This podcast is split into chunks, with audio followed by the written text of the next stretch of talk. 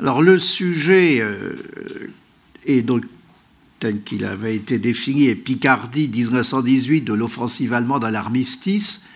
Je ne vais pas aller tout à fait jusqu'à l'armistice parce que les derniers combats euh, n'ont pas lieu réellement en Picardie. Je suis resté euh, sur le cas de la Picardie pour montrer comment finalement c'est en Picardie qu'a lieu beaucoup de ce qui est décisif dans la guerre. Vous savez que en général, on dit qu'il y a une période de guerre de position après la guerre de mouvement, et donc le front est effectivement en général assez stable, et euh, il y a un endroit où euh, il y a beaucoup de tentatives de faire bouger le front, c'est en Picardie, euh, notamment avant l'année qui nous intéresse aujourd'hui, en 1916 avec la bataille de la Somme, et euh, surtout euh, en 1917 avec, euh, on y reviendra tout à l'heure, le retrait sur la ligne Hindenburg qui va modifier là sensiblement le front. Et en 1918, c'est à nouveau, donc en Picardie, que le sort de la bataille sur le front occidental va largement se jouer. Donc c'est ce que je vais essayer de vous montrer aujourd'hui en mêlant donc ces considérations sur les opérations militaires à euh, des euh, développements, des considérations sur l'impact de ces événements sur les civils picards, puisque vous euh, savez que l'un des points de renouvellement de l'historiographie de la Première Guerre mondiale depuis un certain nombre d'années, et en particulier autour de l'historienne de Perron, est la prise en compte aussi de cette histoire des euh, civils dans la guerre. Donc pour, pour commencer euh, ce euh, propos, le premier point, ça va être la présentation de l'offensive allemande de mars 1918. Donc il faut rappeler l'origine de cette offensive allemande qui va être déclenchée le 21 mars 1918. En 1916, donc, il y avait eu euh, la bataille de la Somme. Euh, cette bataille avait été marquée par un fort investissement euh, des troupes anglo-saxonnes, puisque les divisions françaises avaient dû privilégier leur investissement à Verdun. Et cette bataille de la Somme n'avait pas eu de portée stratégique décisive, en dépit des pertes de très grande ampleur qu'on avait observées dans les différentes armées qui en étaient partie prenante. Donc, conséquence de euh, cette bataille de la Somme, les Allemands avaient décidé, au début de l'année 1917, de modifier le front en Picardie. C'est euh, ce qu'on appelle le repli sur la ligne Hindenburg. L'année 1917 quant à elle, avait été marquée par de nombreux événements, événements en France, l'échec de l'offensive du chemin des dames, la crise du moral, les mutineries et nombreux événements dans le monde avec l'entrée en guerre des États-Unis, jusqu'alors neutre, et la révolution russe, qui est au cœur de l'exposition qui est l'occasion de se réunir aujourd'hui, la révolution russe qui va conduire à la sortie de la Russie de la guerre. Dans cette année 1917, il y avait eu également des engagements britanniques dans des batailles meurtrières qui n'avaient pas non plus été décisives. La bataille d'Arras en avril, au cours de laquelle les Canadiens avait pris la crête de Vimy. En juin, la bataille de la crête de Messing, la bataille de Passchendaele et en novembre-décembre, la bataille de Corbray avec l'engagement des chars.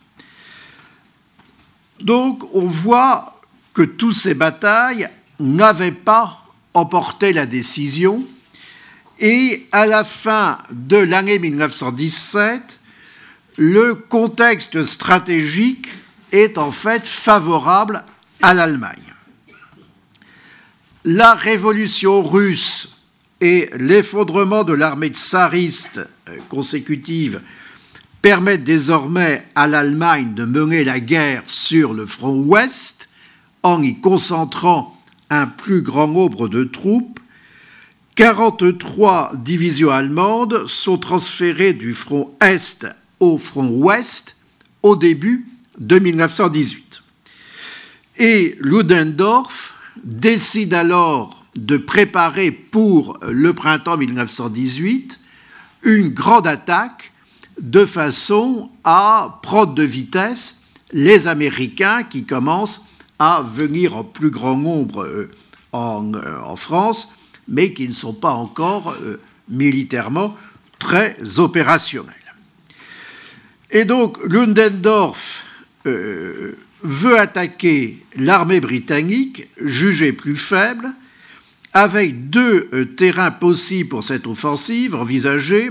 L'un autour d'Ypres était attractif en raison de sa proximité avec la mer du Nord, mais le terrain pouvait être marécageux. Et l'autre hypothèse était euh, en Picardie, entre Arras et euh, Saint-Quentin, où le terrain était plus ferme et euh, serait sec plutôt dans l'année. Ce qui permettait une offensive au début du printemps, et c'est donc cette euh, dernière option qui est choisie, et il est choisi d'attaquer à la jonction des troupes françaises et des troupes britanniques. Alors vous avez là une première carte, euh, qui, euh, une carte due à mon collègue Michael Bourlet, qui illustre le livre que nous avons fait, lui et moi, en collaboration aussi avec Marjolaine Boutet sur les Français dans les batailles de la Somme.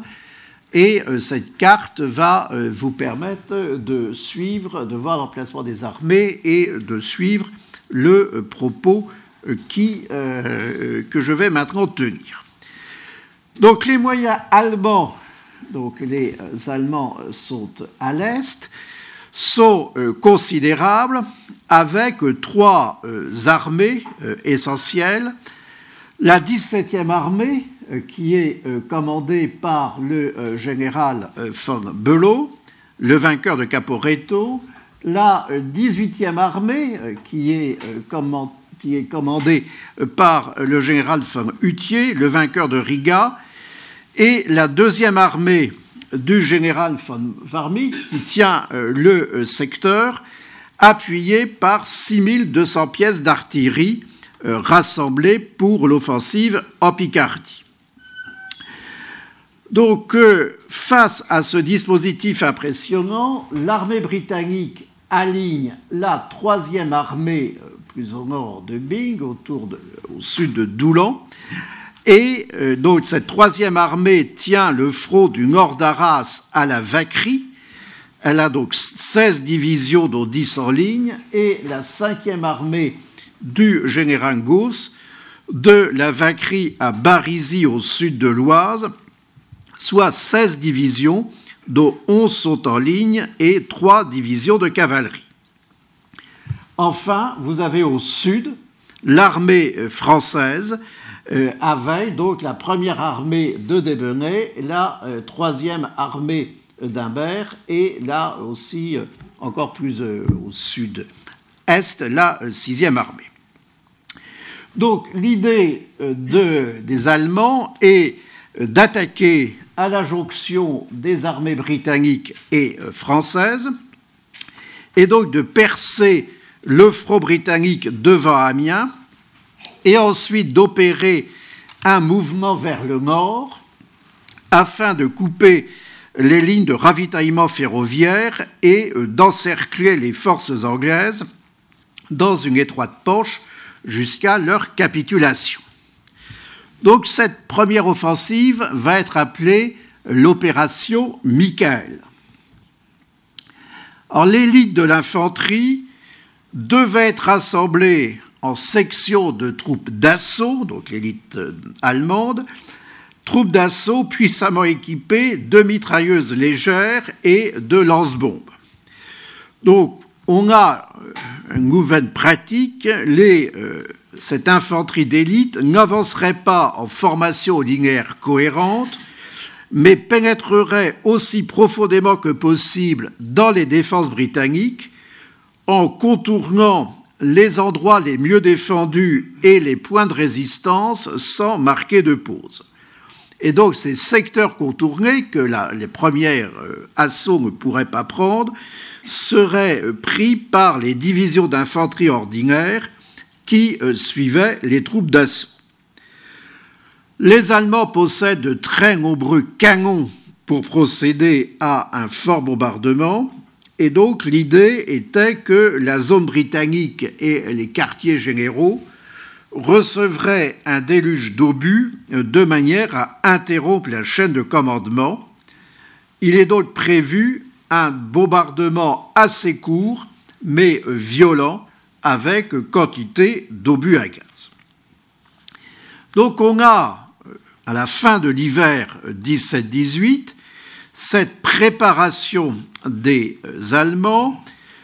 Les Allemands espèrent euh, laisser les Alliés dans l'incertitude sur la zone d'attaque et de bénéficier d'un effet de surprise, mais les Alliés attendent l'offensive et parviennent même à définir avec une relative précision la future zone dans laquelle se produira l'offensive allemande grâce notamment à des observations aériennes. Ainsi, le 3 février 1918, le général Goufs, commandant de la 5e armée britannique, avait déduit euh, lors d'une conférence au Catelet de la présence du général von Hutier qu'une offensive était imminente devant son front. Von Hutier était en effet le père des tactiques de Sturmtruppen qui avait valu à l'armée allemande d'éclatants succès à Riga en Russie en septembre 1917 et en Italie lors de la bataille de Caporetto en octobre 1917. Donc la présence de Fanutier alerte les Britanniques sur l'imminence d'une offensive et le 3 mars, le deuxième bureau français a identifié que l'offensive principale portera sur le front britannique entre Scarpe et Oise, sur toute la ligne qui court d'Arras à la Fer en passant par Saint-Quentin. Et ça sera important pour la suite, les euh, services sont convaincus également qu'il y aura sans doute une attaque secondaire en Champagne. Donc, convaincu de l'imminence de l'offensive, le général Gouffs en appelle à l'établissement d'une organisation défensive en profondeur, de façon à euh, se préparer à recevoir les assauts allemands. Or, au niveau de la cinquième armée, des faiblesses sont patentes. En effet, euh, à la fin de janvier 1918, la cinquième armée avait vu son front étiré de 22 km de euh, Saint-Quentin à euh, Barisy et c'était donc une relève. Or, comme cela faisait des mois que l'on parlait de cette relève, les soldats français qui étaient en poste avaient dédaigné de se mettre au travail et avaient négligé la fortification pourtant essentielle des secondes lignes. Et Gouff se plaindra donc que la cinquième armée euh, paiera les négligences de ses prédécesseurs même si euh, les Anglais euh, se mettent au travail. De plus, Haig, qui était mécontent d'avoir dû étendre ses lignes vers le sud à la suite d'une demande des Français, rechignait à envoyer des renforts à Goss. Donc on a effectivement un problème de, aussi de solidité de la fortification. Donc l'offensive Michael est euh, déclenchée finalement le 21 mars 1918 à 4h40 du matin par des tirs d'artillerie et elle frappe avec une violence inouïe les troupes britanniques qui y sont exposées. Ernst Junger parlera d'un tonnerre à rendre fou, du grondement mortel des innombrables canons, et Winston Churchill évoquera la canonnade la plus épouvantable qu'il n'entendit jamais. Cinq heures durant, les obus explosifs et à gaz causent des ravages sur les centres de commandement et de communication britanniques, et à 9h40, l'infanterie allemande attaque. Donc les Allemands euh, réalisent en quelques heures une large trouée euh, dans le front britannique. Si au nord les troupes de la troisième armée anglaise parviennent à résister, au sud les troupes d'assaut percent rapidement contre la cinquième armée. Donc du 21 au 24 mars, les troupes allemandes avancent de plus de 20 kilomètres selon les sources, on estime à 5 km l'avance le 21, 5 km le 22 et 16 le 23. Et donc cette percée allemande met fin à l'immobilité qui euh, régnait sur le front occidental. Donc une telle avancée euh, rappelait Caporetto et euh, contrastait avec les faibles résultats obtenus par les Britanniques le 1er juillet 1916, premier jour de la bataille de la Somme, où le terrain conquis n'excédait pas 1500 mètres. De ce fait, donc, les Alliés perdent le terrain qui avait été péniblement conquis en 1916 ou qui avait été récupéré après le retrait allemand sur la ligne Hindenburg, et donc des villes comme Hamm ou euh, Perron tombent à nouveau aux mains des Allemands. Plusieurs divisions euh, britanniques sont littéralement détruites, comme la 16e, la division irlandaise, la 36e et la 66e, et le 25 mars, donc quatre jours après le début de l'offensive, la cinquième armée britannique n'a plus que 20 000 hommes valides et organisés sur les 125 000 qu'elle comptait initialement. Des unités donc euh, euh, qui n'ont pas été disloquées se replient en continuant le combat dans un contexte de panique, les routes sont encombrées, notamment d'habitants qui fuient les combats, et l'artillerie allemande euh, continue à agir et on redoute la disjonction des armées anglaises et françaises. Donc les Anglais doivent faire appel aux Français. Pétain qui était donc le commandant en chef des troupes françaises, crée le groupe d'armées de réserve et le confie au général Fayolle, dont l'autorité s'étend aux forces britanniques qui combattent encore entre Oise et Somme, et autorité aussi sur les armées du général Humbert et du général Debenay. Les demandes pressantes de la part des Britanniques de relève du front anglais jusqu'à Péronne donne une impression de déroute que renforcent les communiqués triomphants de l'armée allemande. La panique euh, s'empare alors des milieux dirigeants euh, politiques et militaires, français comme anglais. De plus, euh, Paris subit à partir du 23 mars le bombardement d'artillerie, c'est ces bombardements qui sont faits par ce qu'on appelle traditionnellement la grosse Bertha, si bien que le départ du gouvernement de Paris est envisagé aussi par Clémenceau. Donc on est dans une période effectivement de très forte inquiétude du côté des Alliés. Et dans euh, ce contexte, le 23 mars, les relations entre Haig et Pétain se détériorent.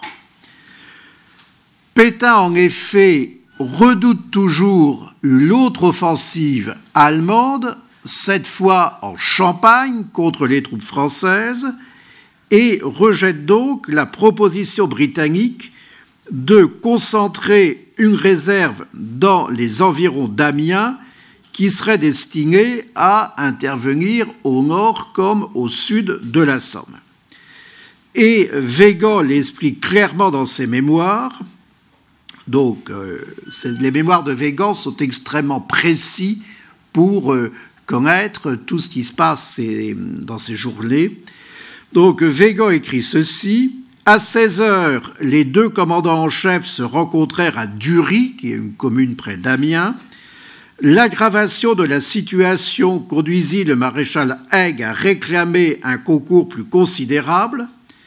Il demandait qu'en dehors de la relève déjà en cours d'exécution, le général Pétain concentra vers Amiens une importante réserve susceptible d'intervenir au nord ou au sud de la Somme, mais celui-ci, qui se jugeait toujours sous la menace d'une attaque, refusa de se démunir davantage de ses réserves.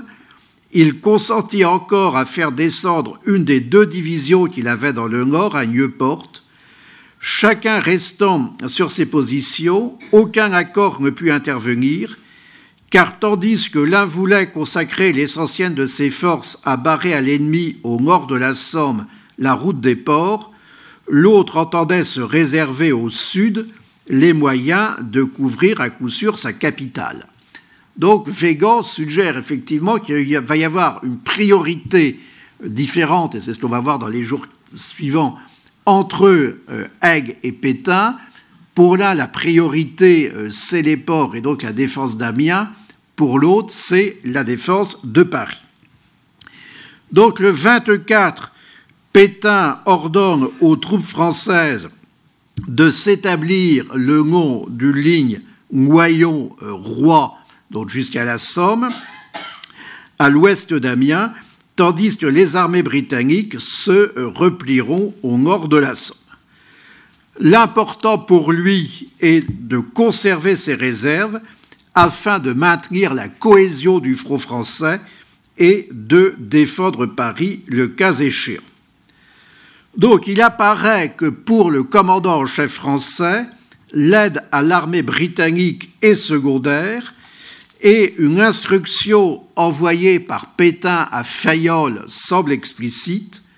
Avant tout, maintenir solide l'armature des armées françaises, en particulier ne pas laisser couper le groupe d'armées de réserve du gros de nos forces.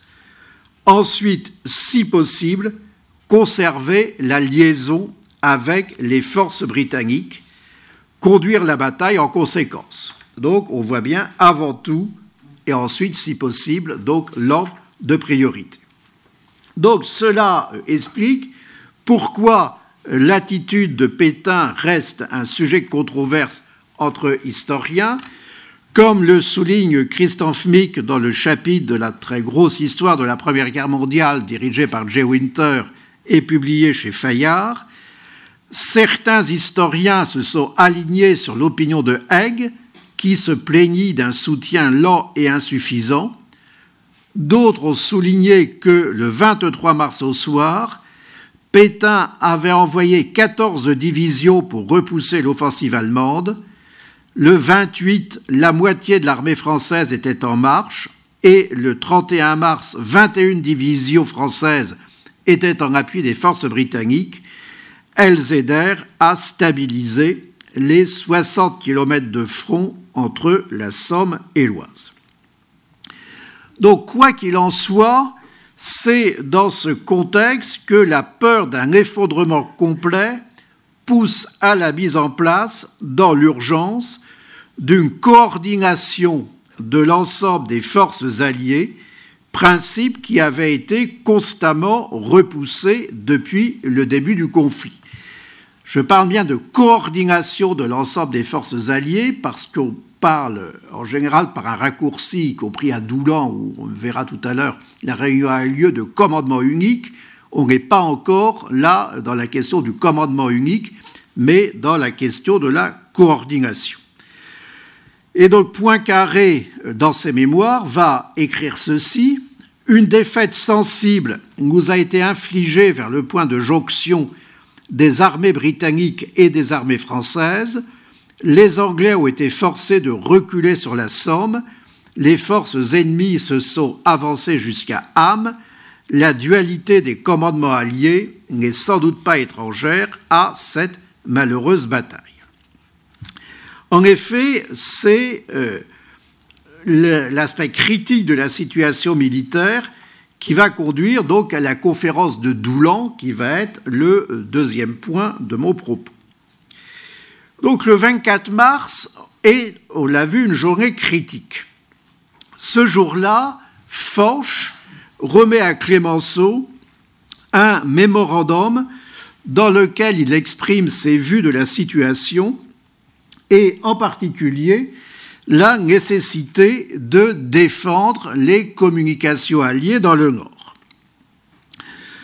Lord Alfred Miller, ministre britannique, membre du cabinet de guerre, et Henry Wilson, chef d'état-major général de l'armée britannique, conseiller militaire principal de Lloyd George, partent ce jour-là, mais séparément, pour la France.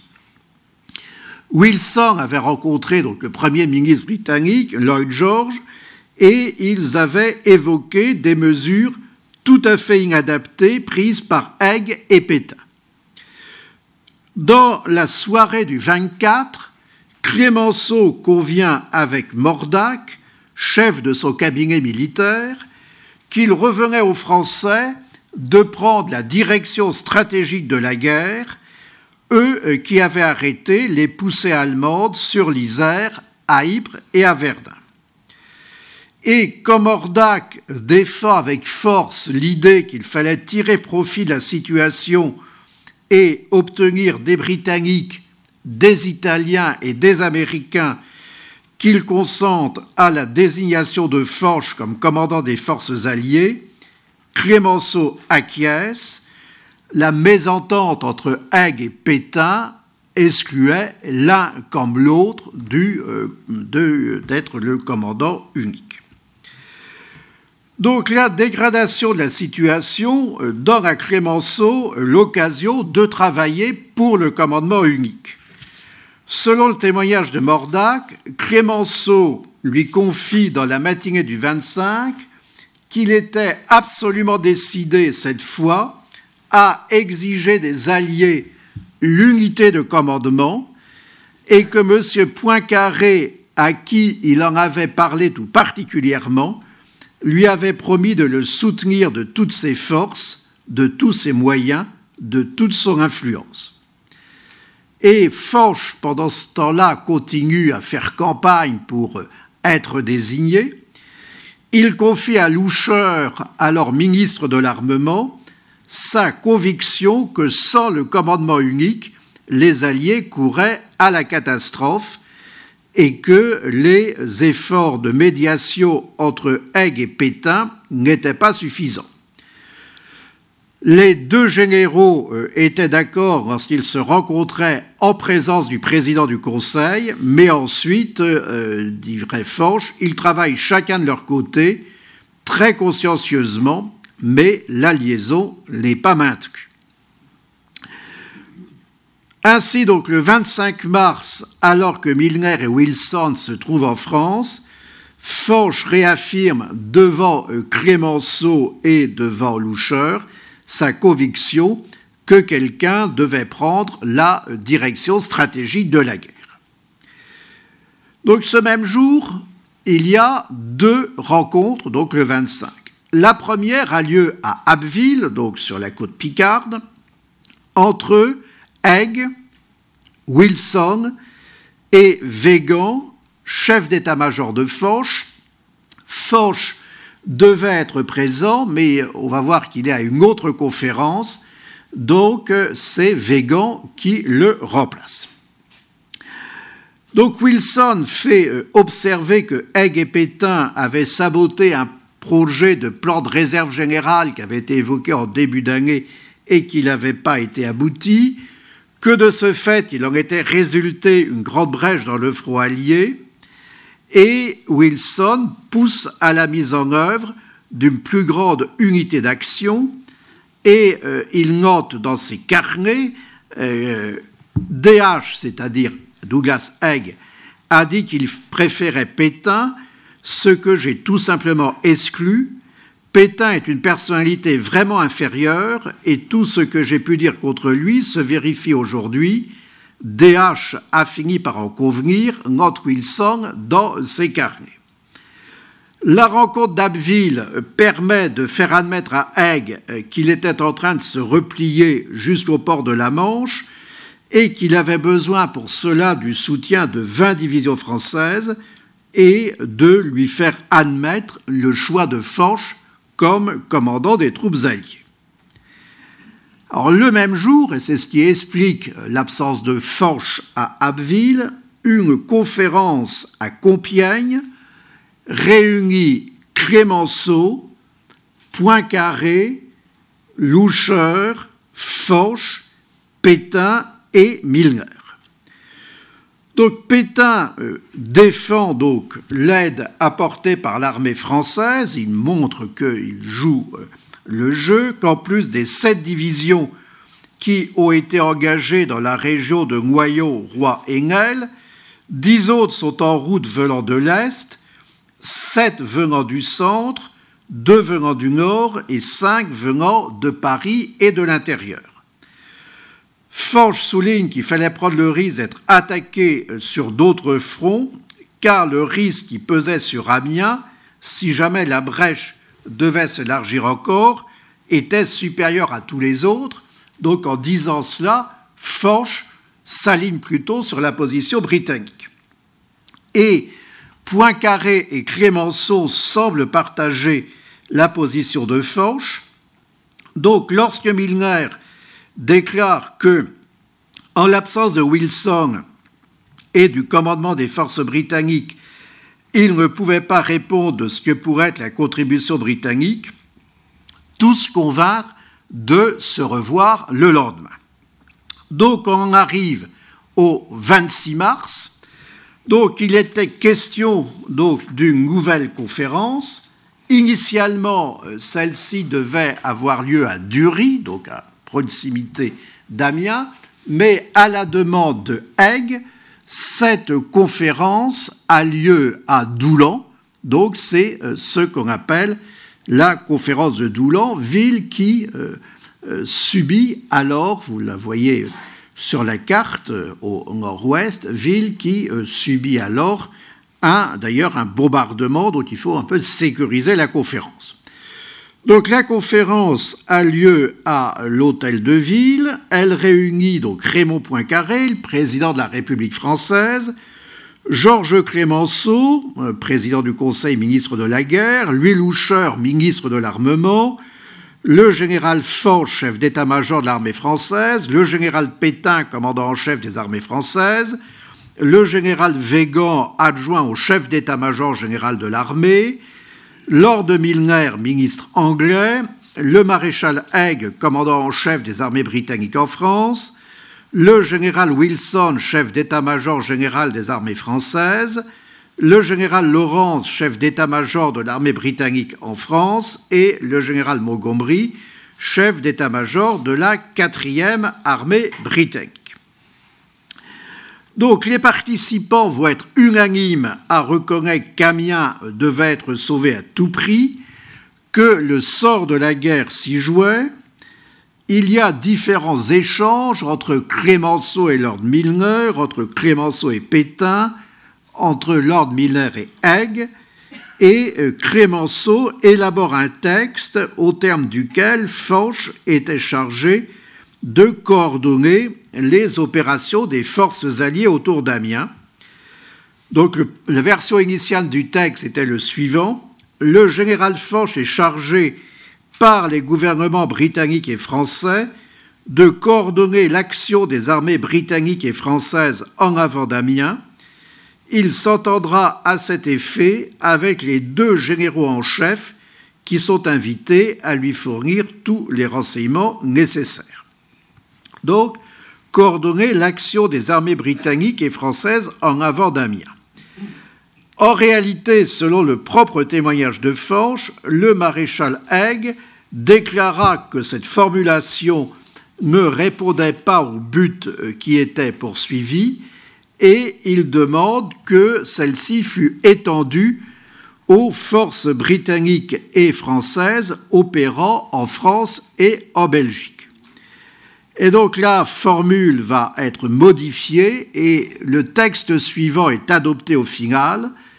Le général Foch est chargé par les gouvernements britanniques et français de coordonner l'action des armées alliées sur le front ouest. Il s'entendra à cet effet avec les généraux en chef qui sont invités à lui fournir tous les renseignements nécessaires. Donc, coordonner l'action des armées alliées sur le front ouest.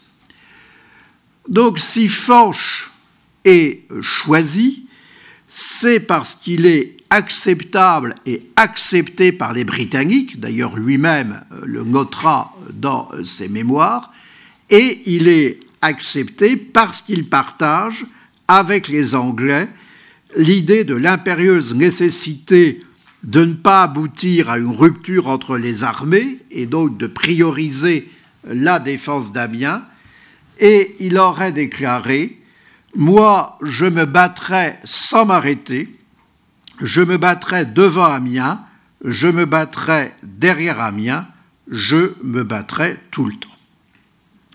Donc il prend ses fonctions immédiatement, rencontre les euh, différents euh, généraux euh, concernés sur cette zone de combat, qu'ils soient anglais et britanniques. Par exemple, dès le 26 à 16 heures, il est à Dury auprès du général Goffs et à 19h à Mainlay auprès du général Desbrets. Pourtant, ce n'est pas encore l'unité de commandement. Rapidement, Foch estime donc que pour produire tous les effets stratégiques sur les différents fronts, comme aussi des effets de puissance dans les actions engagées, l'accord de Doulan est insuffisant. Et donc, le 31 mars, il adresse au président du Conseil une note demandant la modification du texte de Doulan en faisant entrer les opérations du front italien dans l'ensemble des combinaisons stratégiques et il demande que ses propres attributions de coordination et d'entente soient changées en des pouvoirs de direction de l'ensemble des opérations. Donc il finit par obtenir satisfaction. Le 3 avril, son autorité est renforcée lors de la conférence de Beauvais. Les représentants des gouvernements français, anglais et américains lui confient la direction stratégique des opérations militaires et en laissent la conduite tactique à chacun des commandants en chef, l'accord stipulant toutefois que chaque commandant en chef aura le droit d'en appeler à son gouvernement si, dans son opinion, son armée se trouve mise en danger par toute instruction du général Foch. Le 2 mai, à Abbeville, Orlando accepte l'extension des pouvoirs de coordination du général Foch au front italien et le 14 mai, Foch est nommé commandant en chef des armées alliées en France. Donc on voit que ça a pris quand même un certain nombre de semaines, voire de mois, pour que Foch devienne le euh, commandant unique. Alors on a souvent euh, fait la relation entre euh, ce commandement unique et l'arrêt de l'offensive allemande, de l'opération Michael. Il y a une partie de vérité, puisqu'on on a vu l'action de Foch, mais ça n'est pas la seule raison pour laquelle euh, cette offensive soit euh, stoppée. Donc là, on a la carte sur la deuxième partie euh, de, de la bataille. et on observe que l'avance allemande commence à se ralentir au bout de quelques jours, notamment à partir du 28 mars, vous voyez que la, progression entre euh, le 26 mars, où on voit en, jaune la ligne, et la ligne rouge, donc qui montre l'avancée ultime, est beaucoup plus faible qu'elle ne l'a été dans les euh, premiers jours. Donc pourquoi cette avance allemande se ralentit-elle? Plusieurs raisons l'expliquent. L'insuffisance de la logistique, les munitions et même la nourriture des troupes sont insuffisantes, l'épuisement des troupes allemandes à pied, Lidl Hart rapportera ainsi des témoignages de soldats allemands manquant de tout, incapables de reprendre leur progression une fois parvenus dans la zone de l'arrière britannique qui regorge de denrées alimentaires. Les Allemands en 18 ont faim, euh, ça, ça va être une des raisons de l'effondrement de l'armée allemande. Et quand ils trouvent des euh, réserves euh, pour, dans les zones britanniques, ils vont arrêter leur progression. D'autres raisons sont à mettre en avant, des lourdes pertes dans les formations d'élite et la résistance croissante des Alliés, dont on a déjà parlé, qui parviennent à envoyer de nouvelles troupes sur le champ de bataille, venant du secteur français, donc deux nouvelles divisions françaises, mais aussi euh, venant de la zone britannique qui n'avait pas été attaquée, et même de la Grande-Bretagne. Et les Français envoient d'autant plus des hommes maintenant que se dissipe la crainte déjà mentionnée d'une autre offensive en Champagne. Donc le 28 mars, euh, Clémenceau, qui est en déplacement au grand quartier général momentané de Forche à Clermont-en-Beauvaisis, estime que cela commence à se colmater. Le 29 mars, Fayolle évalue les chances de l'emporter à 50% et considère que chaque jour qui passe augmente cette probabilité de 20%. Le 31 mars, Fanch écrit à Clémenceau que les initiatives de l'ennemi semblent aujourd'hui enrayées et paralysées. Un dernier assaut tenté par les Allemands le 4 avril est contenu. Donc c'est la désillusion pour les Allemands qui, à l'instar de Junger, considèrent maintenant que la défaite est possible. Donc la bataille de Picardie a donc été un succès pour les Alliés et singulièrement pour les Français, ce que même la presse anglaise est obligée de reconnaître. Ainsi, le 9 avril, le Daily News reconnaît que la situation désespérée ne fut sauvée que par l'arrivée des Français qui firent des merveilles. En revanche, ces durs combats marquent une véritable rupture dans l'opinion française au sujet de l'armée britannique, alors que depuis la bataille de la Somme, les troupes britanniques avaient semblé avoir acquis l'estime des Français, leur déboire face aux soldats allemands est encore source d'une profonde déception. La cinquième armée britannique, celle qui a reculé dans la Somme, devient pour les Français le symbole de l'inefficacité de la défense anglaise et des défaillances de l'armée britannique, ce que révèle bien le contrôle postal dont François Lagrange a montré tout l'intérêt dans sa thèse il y a quelques années. Donc une seconde phase de l'offensive allemande est toutefois lancée donc le 9 avril en Flandre française, c'est l'opération Georgette. Donc pour Ludendorff, cette opération Georgette fait figure de qui tout double. Donc dans un premier temps, les troupes allemandes obtiennent des gains importants, spécialement sur le front de, de deux divisions portugaises, mais leur progression ne dure pas. Avec le renfort de troupes françaises et malgré l'ampleur des pertes, les Alliés parviennent à stabiliser le front et en Picardie, grâce notamment aux Australiens, les Alliés parviennent à reprendre rapidement Villers-Bretonneux dans des combats qui ont lieu le 25 et 26 avril, donc Villers-Bretonneux à proximité euh, d'Amiens. Et c'est d'ailleurs le jour qui va être celui de l'Anzac Day, puisqu'il va y avoir une concordance entre ce qui s'est passé au Dardanelles et Villers-Bretonneux. Donc, en fin d'avril, la bataille de l'empereur, la Kaiserschlacht, comme la désignent les Allemands, s'achève par un constat d'échec. Donc le bilan des pertes humaines est considérable. Donc pour les six semaines entre le 21 mars et la fin avril, le bilan des pertes de l'Empire britannique est estimé à 240 000, et je vous rappelle que par perte, on entend blessés, tués et capturés. Le bilan des pertes pour la France est évalué à 92 000. Les forces allemandes ont perdu, quant à elles, près de 348 000 soldats et l'armée allemande connaît alors une grave crise d'effectifs. Une troisième offensive allemande est lancée le 27 mai sur un front d'une centaine de kilomètres entre Montdidier et Reims. Le chemin des dames est repris la mythique Marne est atteinte et de nouveau franchie à Dormant le 30 mai. Donc là, c'est une période extrêmement difficile pour les Alliés. C'est le moment où on voit Paris viser ses habitants parce que les Parisiens redoutent une invasion de la ville. À partir du 9 juin, l'offensive se concentre dans un secteur compris entre Noyau et Maudidier sur le front de la troisième armée.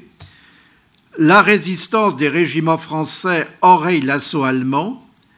Donc la progression lors de l'offensive, qu'on appelle cette fois l'offensive Gneisenau, se résume à une dizaine de kilomètres entre Noyau et Maudidier. Et la contre-attaque française conduite par le général Mangin, euh, avec des divisions françaises et américaines et plus de 160 chars français, contraint les Allemands à interrompre leur offensive le 12 juin. Alors, quelles sont les conséquences pour les civils? Je vais en parler rapidement puisque l'heure tourne. Les conséquences sur les civils, c'est qu'on va voir en, en, mars 1918, en Picardie, ce qu'on avait déjà observé en 1914, c'est-à-dire un exode, exode des populations civiles, de nombreux habitants fuient la progression des troupes allemandes. Dans un premier temps, euh, ces habitants, euh, par exemple des régions de Ham, de Péronne, de Chaulnes, de Nel, vont chercher refuge à Amiens. Mais Amiens, je vais le dire dans un instant, euh, est menacé à son tour. Et donc, ils vont partir avec des convois ferrés organisés et être répartis dans toute la France. Et donc l'année 1918 est l'année où il y a le plus de réfugiés français qui euh, sont sur l'ensemble du territoire, ce qui provoque euh, des véritables phénomènes de saturation dans des villes de l'intérieur et des difficultés à trouver du logement. Et donc à ces réfugiés euh, des villages de l'Est de la Somme s'ajoutent les réfugiés amiénois. Amiens subit à nouveau le bombardement, doit être vidé de euh, ses habitants, et on va avoir des descriptions d'Amiens dans la presse nationale, le, par exemple autour du 14 juillet, pour suggérer que Amiens est euh, totalement vide. Ainsi, on a dans le Petit Parisien, le 16 juillet 1918, un article de Jean Vigneault qui euh, décrit Amiens, qui saigne par mille blessures. L'antique cité picarde, naguère si mouvementée, si joyeuse, certissant en plein ciel le joyau de sa cathédrale, devient, jour après jour, la ville de la résignation et du silence. Et euh, on a de très nombreuses, je reviendrai sur cette carte plus tard, on a de très nombreuses photographies qui évoquent les bombardements qui euh, atteignent la capitale picarde pendant la guerre. Ça vient donc euh, d'un album de photographie qu'on appelle le Fonds Valois, conservé à la Bibliothèque nationale, mais il y a beaucoup, beaucoup de, photographies, et ces images montrent bien comment la ville, euh, comme d'autres euh, villes françaises, vont être atteintes euh, avec des civils tués, blessés au cours des bombardements. Donc vous avez les dates des photos là 27 avril, consécutive à euh, ces offensives, bombardements qui se poursuivent la euh, totalité de euh, l'été. Et par exemple, les effets du bombardement sur le musée de Picardie, où on a toute une collection de dessins qui est alors détruite. Voilà, voici l'état du musée d'Amiens pendant la guerre.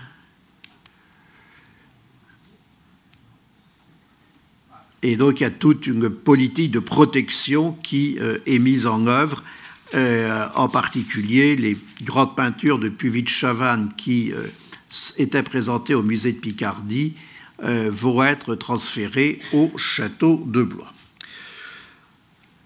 Donc voici la situation à la fin du printemps 1918. Il faut que j'avance puisqu'il me reste un quart d'heure. Donc pour avancer, je recule pour euh, revenir aux cartes et donc euh, ces cartes qui, on trouve assez peu de cartes en réalité de l'offensive alliée spécifique sur la Picardie, donc j'ai pris celles-ci qui sont euh, dans un ouvrage ancien mais toujours très précieux qui est le guide Michelin des champs de bataille sur les batailles de Picardie.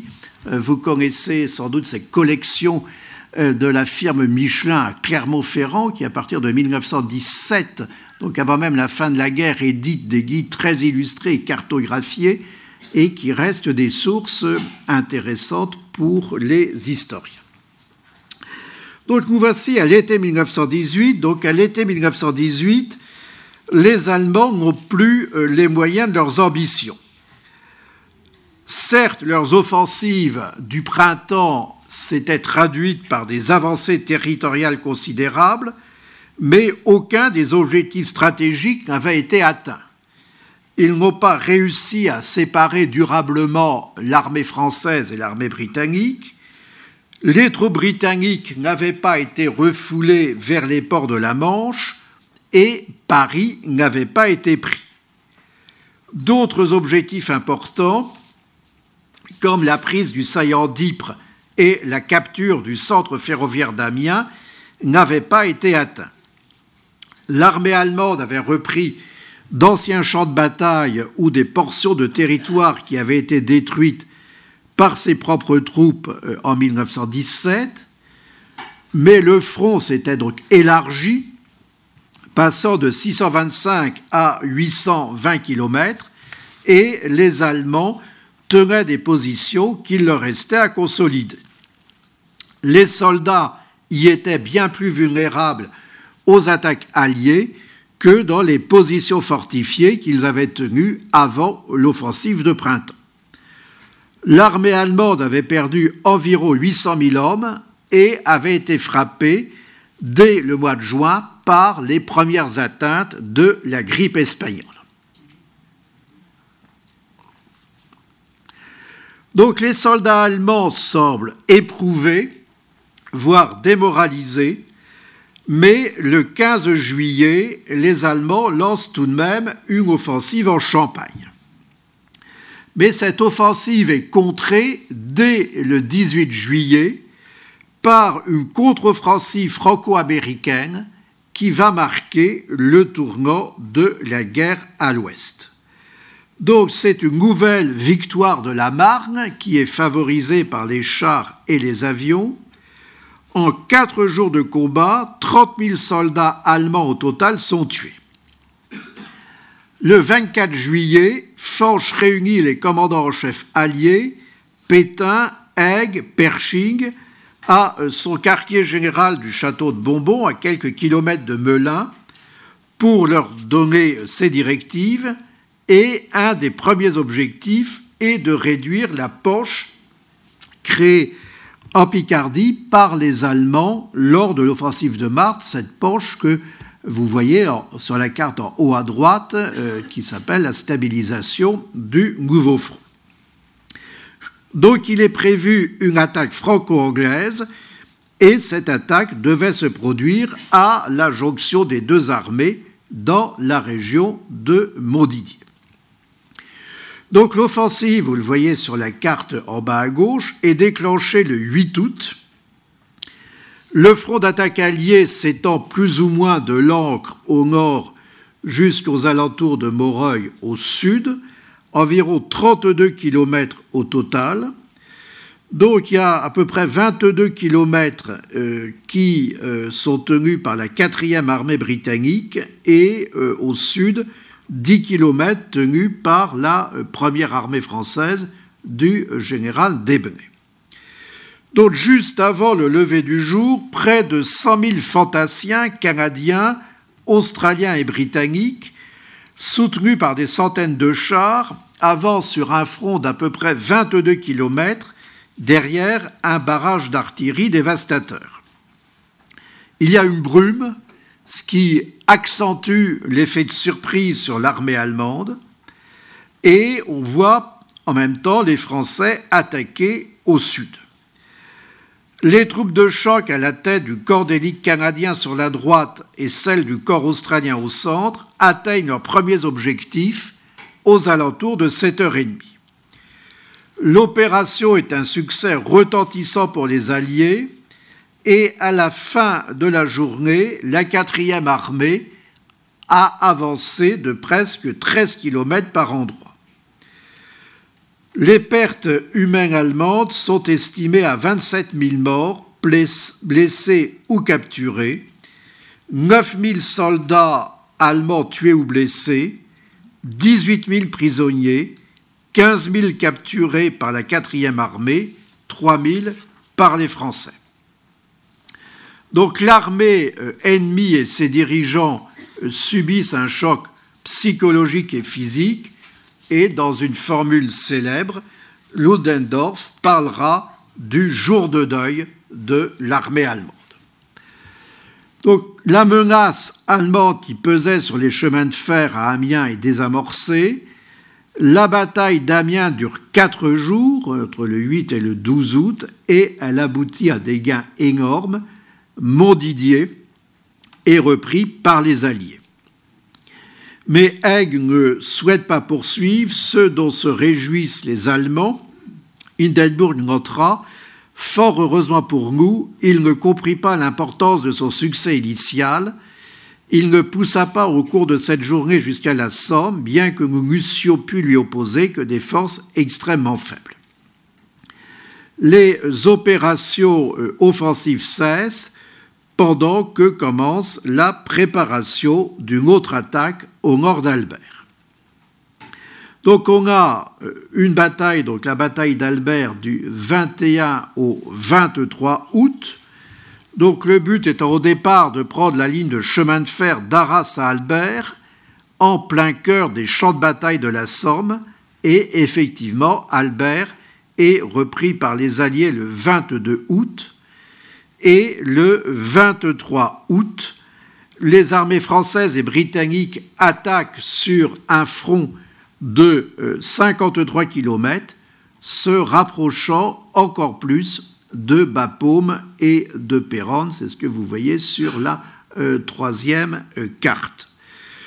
Le 31 août, à 5 heures, la 5e brigade australienne prend d'assaut les, hauteurs stratégiques du Mont Saint-Quentin, donc à côté de Péronne, et euh, c'est à cette date, donc au 1er septembre, 1er euh, de septembre, que Péronne est euh, reconquis par les Australiens. En août 1918, donc les pertes totales de l'armée allemande s'élèvent à 228 000 hommes.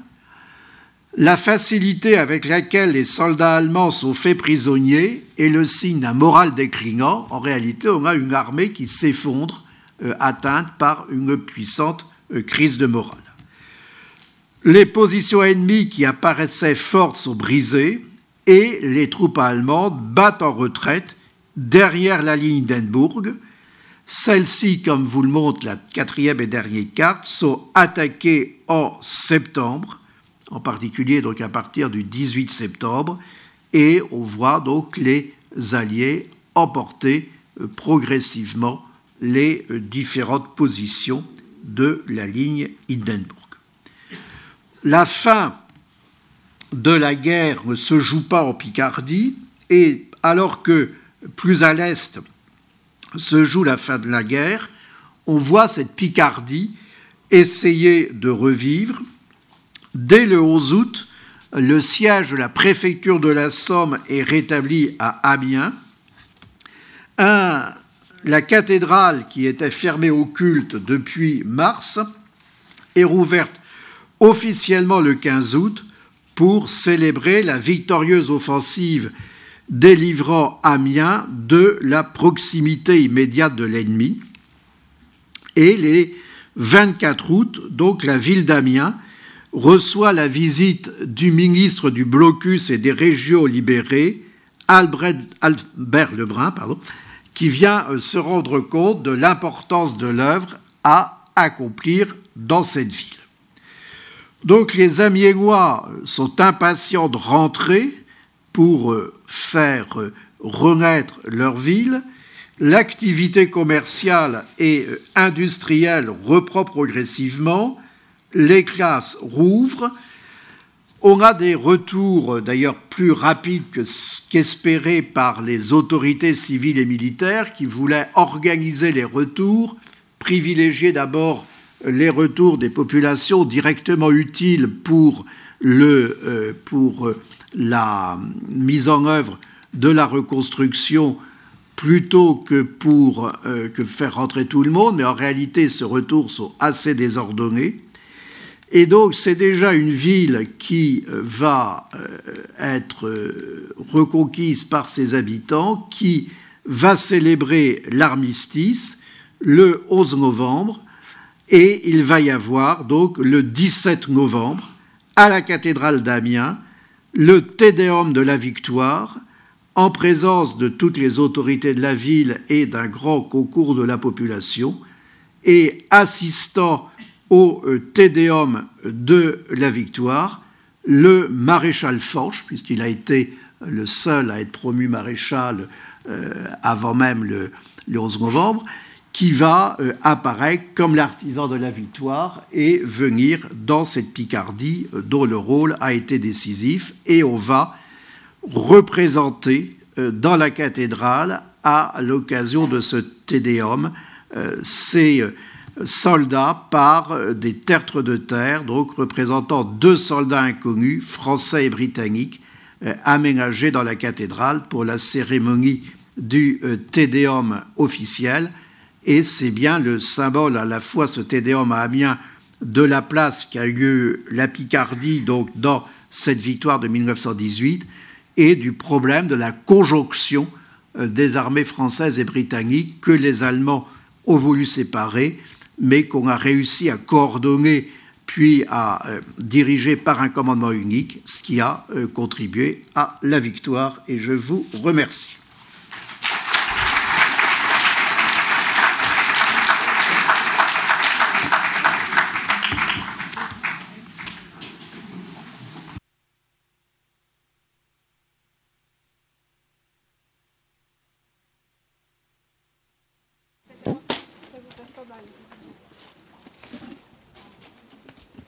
Merci pour cette très belle conférence qui nous rappelle qu'avant d'être compliquées à l'Est, les choses ont été également compliquées à l'Ouest et qu'elles l'ont été dans plusieurs dimensions, évidemment sur le terrain militaire, mais également pour les civils qui étaient derrière le front, avec également des évacuations civiles des réfugiés. On les verra en très grand à l'Ouest, mais le phénomène a également existé à l'Est. Il faut s'en souvenir. Nous avons le temps de, pour prendre quelques questions. Si vous souhaitez poser une question, vous levez la main et vous prenez le micro pour la poser aussi brièvement que possible.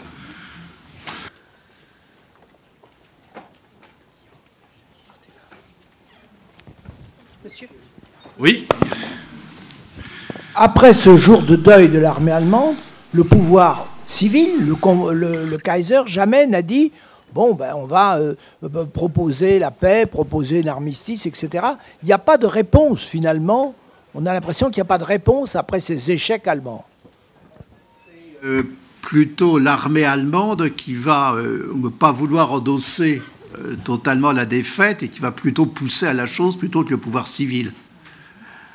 Donc avec et puis il y, a, surtout aussi ce qui se passe progressivement sur les autres fronts. Enfin, l'exposition montre bien, euh, en particulier à l'est, où là j'ai parlé effectivement de cet effondrement euh, de la quadriplice euh, à l'ouest, mais on va avoir aussi la question de l'Autriche-Hongrie. Donc on va avoir très vite le sentiment d'un climat qui rend la défaite des empires centraux inéluctable.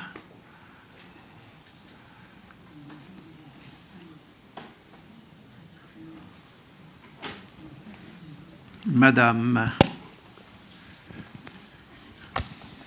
Bon, c'est pas tout à fait dans le sujet, mais est-ce que l'état-major allemand se tenait au courant de ce qui se passait sur le front d'Orient Puisqu'il y a eu, après la fameuse bataille euh, qui a suivi la première capitulation des Bulgares? Donc, est-ce qu'ils s'en préoccupaient ou est-ce qu'ils étaient vraiment euh, axés sur. Euh, Alors là, je ne suis pas du tout spécialiste de la question. Je pense que l'état-major allemand avait une vue globale des fronts et euh, se préoccupait de tous les fronts. Hein. Donc, euh, euh, mais effectivement, le sort en 18, le, front occidental apparaît comme un front important, puis c'est là qu'ils ont tenté d'emporter la décision.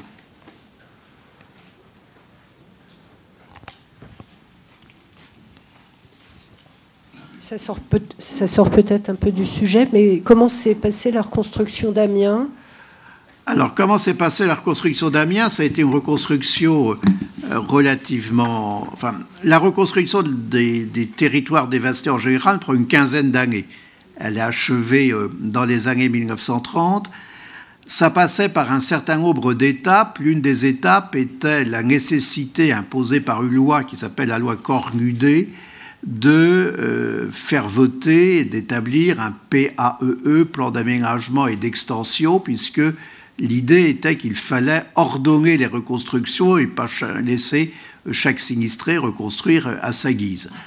Donc Amiens, c'est surtout le centre-ville qui avait été atteint. Donc il y a ce, travail qui est mené progressivement après des baraquois provisoires. Certains urbanistes reprocheront à cette reconstruction d'Amiens euh, d'avoir manqué un peu d'ambition, de ne pas avoir euh, envisagé la totalité de la ville.